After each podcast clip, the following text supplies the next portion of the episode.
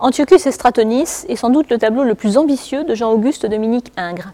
Il peint cette composition à Rome entre 1835 et 1840, lorsqu'il est directeur de l'Académie de France à Rome, de la Villa Médicis, donc il avait déjà été pensionnaire dans sa jeunesse. Euh, ce tableau est commandé par le prince royal Ferdinand, duc d'Orléans, le frère aîné du duc d'Aumale, le propriétaire de, Chantilly. Et ce tableau va faire euh, l'objet de tous les soins d'Ingres pendant près de cinq années, lors de son directorat donc à la Villa Médicis.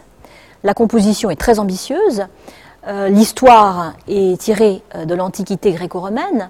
Elle représente donc Antiochus, le fils du roi de, Syrie, atteint d'une grave maladie. Il est couché dans son lit, mourant, et le médecin Érasistrate, qui tente de le soigner, comprend soudainement la cause de sa maladie lorsqu'il prend son pouls et qu'il voit entrer la jeune Stratonis, qu'il a trop jeune et belle, belle-mère d'Antiochus. Donc la maladie du jeune Antiochus, eh bien, c'est l'amour.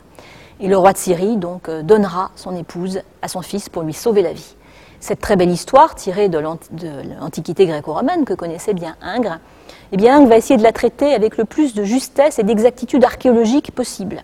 N'oublions pas qu'Ingres peint cette composition à Rome, donc dans un milieu d'archéologues, d'amateurs d'art. Il est environné d'artistes qui vont l'aider, notamment en allant copier à Pompéi et sur les antiquités romaines qui abondent euh, dans cette région d'Italie, euh, les palais anciens, les fresques, les peintures anciennes. Donc tout ceci va être exactement copié d'après l'Antique. Donc c'est un vrai travail d'archéologue qu'Ingres va faire, notamment avec l'aide des frères Balz, qui vont réaliser une partie de la composition architecturale.